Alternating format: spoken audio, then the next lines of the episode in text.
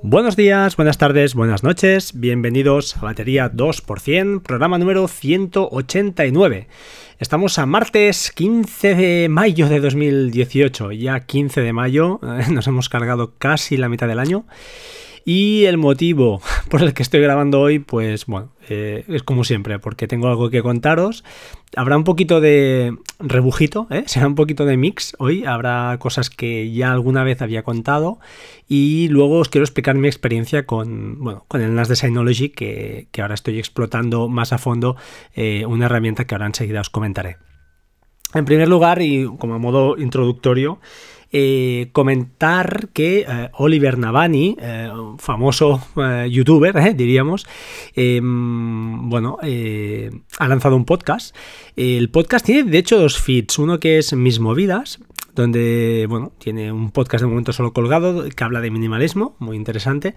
Y luego, ahora sí, se ha decidido a lanzar un podcast diario que se llama eh, Todas mis movidas, ¿de acuerdo?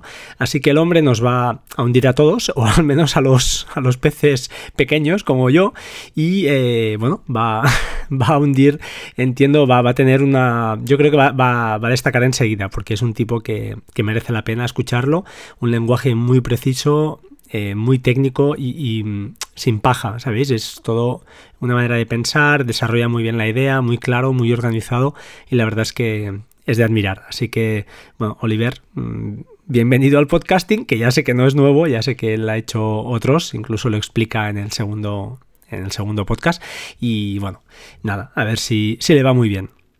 Yo por mi parte ya le he hecho una reseña, soy el primero, así que vosotros, eh, si os gusta, pues ya sabéis, animad a hacerlo subir. Y si queréis también y os queréis eh, animar más, pues me eh, podéis una reseña a mí, si no lo habéis hecho, que estoy casi casi a punto de las 100. Me gustaría llegar a las 100 antes de fin de año y hay que ir rascando, así que por favor, perded un par de minutos en la aplicación podcast en iOS o en la, en la web, em, perdón, en macOS, en la, en la aplicación de iTunes.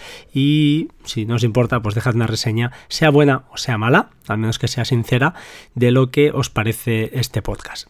Y ya ahora sí, sin más preámbulos, empezamos a hablar un poquito de lo que os quería hablar hoy.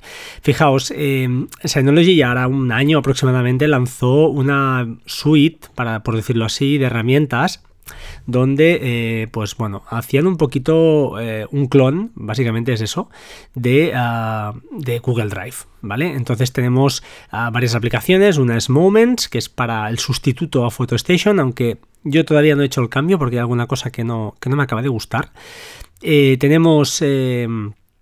Drive, que es ni más ni menos que el Drive de Google, es un clon prácticamente igual, pero eso sí, en tu nube, con lo cual, con esa privacidad, con esa, em, bueno, si tenéis que, en principio, yo personalmente he hecho el cambio y, he cogido toda la documentación que tenía sensible, ya la tenía en el NAS, pero la tenía eh, de algún modo en carpetas y usaba de ese file prácticamente para, para, para recuperarla cuando lo necesitaba en momentos puntuales. Y me he decidido ahora sí a, a, recoger pues todo lo que tenía por Dropbox, lo que tenía en Google Drive y dejar allí, bueno, que son cosas realmente que son futiles, o sea, las tengo ahí de momento, pero quiero centralizarlo todo ya en Drive, porque realmente es una aplicación súper potente, está muy bien hecha y estoy súper satisfecho. Lo cierto es que como herramienta, pues por ejemplo, para crear una carpeta compartida eh, o un, incluso te permite crear un concepto que llama eh, Team Folder, es decir, carpeta de equipo. Eh, la única diferencia que hay al menos que yo haya visto, es que el Team Folder es como una carpeta compartida que puedes crear desde, debes crear desde el sistema operativo, desde DSM, y cualquier usuario, entiendo que tenga acceso a esa carpeta, pues automáticamente ya la ve, ¿de acuerdo? Y eh, en cambio, la carpeta compartida, pues la creas y puedes compartirla pues con quien quieras, incluso puedes generar enlaces para públicos y cualquier persona puede entrar allí y puede incluso ver o editar. Está muy chulo eh, me gusta. Está muy limpio, es, una herramienta muy limpia. Tiene aplicación para iOS, para Android y también para sobremesa, al menos para Mac. Entiendo que para Windows también. La de Mac funciona realmente bien. Y lo que el único pero que debería, ¿no? que me está haciendo dudar un poquito es realmente el tema de Resilio. Y me voy a explicar para aquellos que no sepáis de qué va. Resilio es una herramienta que en su día hicimos un crossover, eh, Ángel de YouGeek Podcast y, yo, donde estripamos un poquito cómo funcionaba esta herramienta de sincronización eh, totalmente, bueno, va muy bien, va muy fina y tiene una cosita muy interesante que es la sincronización selectiva y otra cosita que es todavía aún quizá más interesante que te permite ver mm, todos los ficheros en la versión Pro, todos los ficheros o carpetas que tenga en, en otro equipo sin descargarlos. Es decir, hace un poquito lo que hace FileStream, que si no sabéis lo que es, FileStream es la aplicación de Google Drive, ¿eh? la famosa de Google Drive que tenéis para escritorio, que, sincroniza, pues la misma para los usuarios de Google Suite, que es la versión empresarial, por decirlo así. Y esta permite hacer eso, es decir, si tú puedes decirle que solo te sincronice X carpetas o X ficheros y los otros te los enseña, te enseña lo que hay, el nombre del fichero, pero no lo descarga. Esto está muy bien para ahorrar espacio. Entonces, eh, esto Resilio lo hace muy bien, la versión Pro, que por cierto sorteamos dos licencias, recuerdo perfectamente, con Ángel, y, ese programa fue muy chulo, creo que tuvo bastante éxito y, bueno, aunque es una herramienta de, nicho, está, la verdad es que va muy bien, va muy fina. Es por eso que me está haciendo dudar, porque algunas sincronizaciones que las tengo allí, me, estoy eh, eh, guardando de pasarlas a, Drive. Cuando digo Drive, es la herramienta del NAS de Synology por, ese motivo. Por lo demás, pues fijaos, eh, Drive viene a sustituir a lo que era Cloud Station. Cloud Station era la, antigua ah, aplicación que era un sustituto entre comillas de Dropbox, ¿de acuerdo? Perdón, Cloud Station, sí, de Dropbox, ¿vale? Es tu nube privada y además, pues bueno, con lo chulo que es y pues podías crear una carpeta y por ejemplo yo y mi mujer teníamos una carpeta compartida y cualquier cosa que metiera yo allí automáticamente eh, pues ella la recuperaba en su teléfono móvil. Iba bastante bien, era un poco no rebuscada, porque tampoco las aplicaciones de Synology son más bien sobrias, pero funcionan bien. Pero esta de Drive realmente es que es espectacular espectacular. Está muy bien hecha, a mí me gusta. Eh, tiene cualquier opción que os, os ocurra. Además, con la versión de esta suite que han creado ellos, puedes, puedes crear hojas de cálculo, puedes crear slideshows, un documento de Word, entre comillas, totalmente funcional.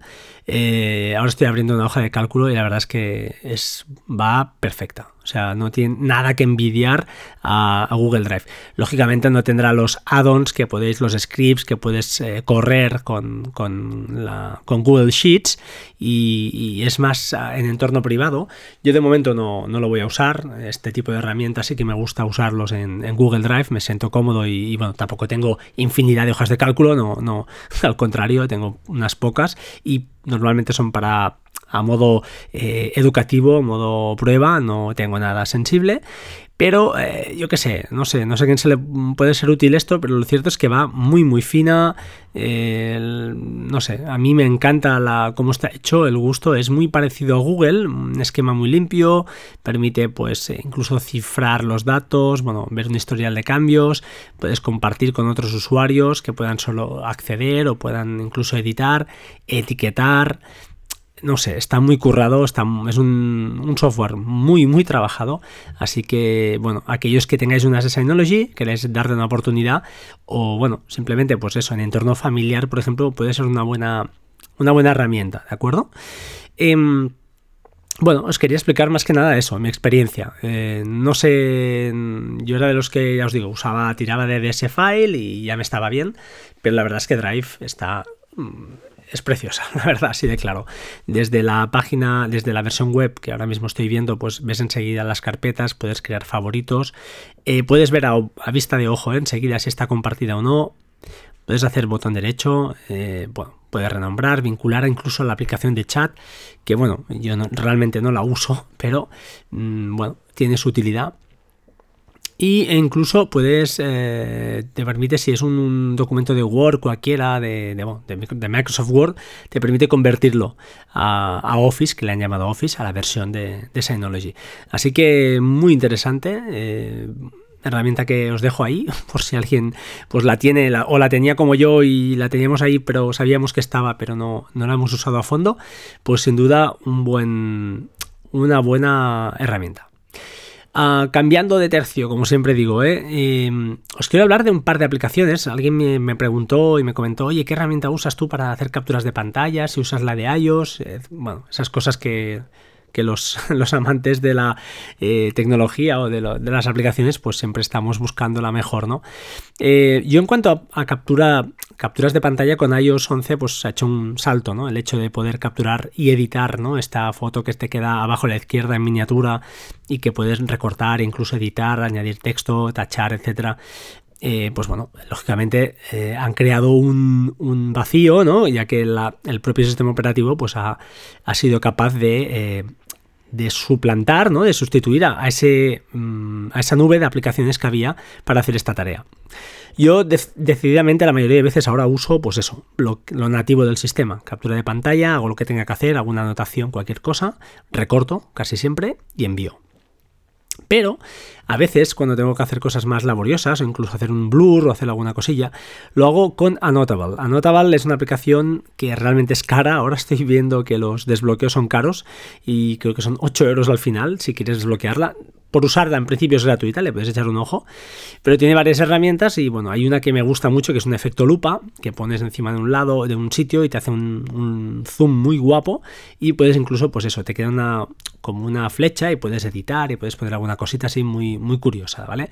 Eh, es a modo pijo que digo yo, ¿vale? No, no te. No, es no hace nada que digas, ostras, es que con esto no puedo vivir. No. Pero bueno, es una herramienta que me gusta. Después, eh, esta es exclusiva de iOS, ¿de acuerdo? Eh, pero después tengo un par de herramientas por ahí que, es un poco una cosa rara lo mío, pero bueno, ya tengo fetiche por este tipo de, herramientas. De hecho, estaba mirando y tengo, ah, ahora os diré las que tengo, pero las voy a comentar. Igual dejo el enlace, pero no creo que valga ni la pena. Tengo para que, que veáis una aplicación que se llama Screenshot en iOS, también guardada, Annotate, Sketch y iMark. Estas cuatro herramientas hacen lo mismo. Capturar pantalla, bueno, capturar, anotar eh, o dibujar encima de cualquier fotografía o captura que tengas, ¿de acuerdo? Unas con más acierto, otras con menos, algunas gratuitas, yo diría que todas, diría que Sketch seguro es gratuita, iMark seguro, seguro que son gratuitas todas, y no van mal, pero bueno, Anotable pues tiene ese punto de más que, me da ese plus y, y, me gusta, ¿no? Y así la tengo en la pantalla principal, así de claro. Mm, por otro lado, como os quería comentar, en macOS tengo eh, la archiconocida MonoSnap, que me encanta. De hecho, el lunes crearon una actualización, perdón, crearon, eh, distribuyeron otra actualización. Y con Command Shift 5, si no recuerdo mal, sí, Command Shift 5 haces una captura de pantalla, automáticamente se te pasa al modo de, edición. Y ah, ahí hay una opción que añadieron que está muy chula, que es o la puedes arrastrar directamente a cualquier aplicación, por ejemplo a Bear, y la arrastras y te guarda la captura de pantalla ahí, la puedes subir y te genera un link, eso sí, lógicamente tiene que ser una captura que no sea de, de ningún tipo eh, privado, ¿de acuerdo? Porque entiendo que, bueno, va, no sé si va a Imgur o dónde va, pero bueno, es un lugar ya más público, aunque el link sea, luego se borre y esas cosas. Y tiene la opción de guardar, todo muy sencillo, además permite editar, como no, insertar texto, blur, que este efecto de blur a mí la verdad es que me encanta usarlo, me gusta mucho. Y bueno, ya os digo, una, aplicación que, funciona más que bien, gratuita, se instala en la barra de, ya os la barra de menús allá arriba y funciona muy muy bien.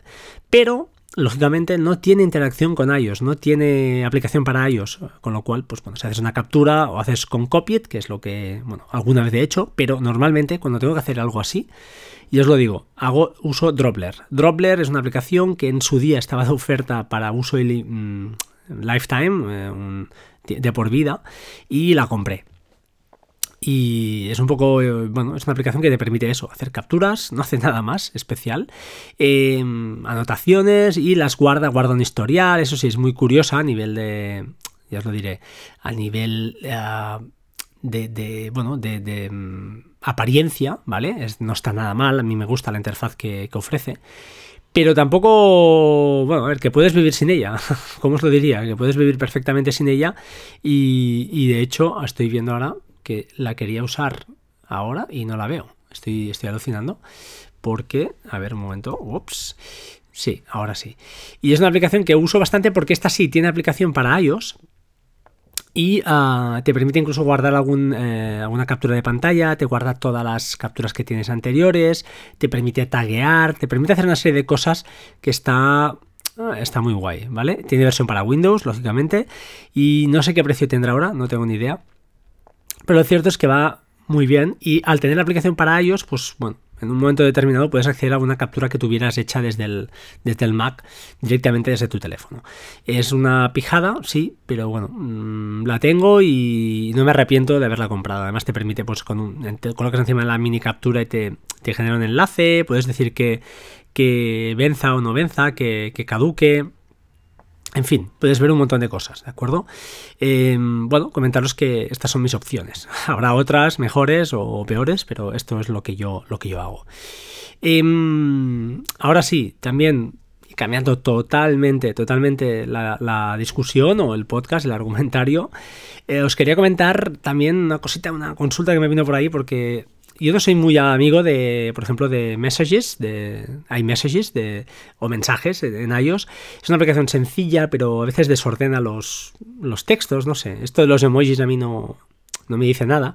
Pero lo que sí que me, no sé, me hace gracia son los GIFs animados. La verdad es que me hace gracia y alguna vez, pues he recibido algunos, hay algunos muy, muy currados y muy curiosos que me, que me hacen, bueno, me gustan y los guardo, ¿de acuerdo? Los que usáis Telegram, pues diréis, ostras, si Telegram lo hace, y es verdad, Telegram lo tiene perfecto, te guarda los recientes ahí, y es una pasada.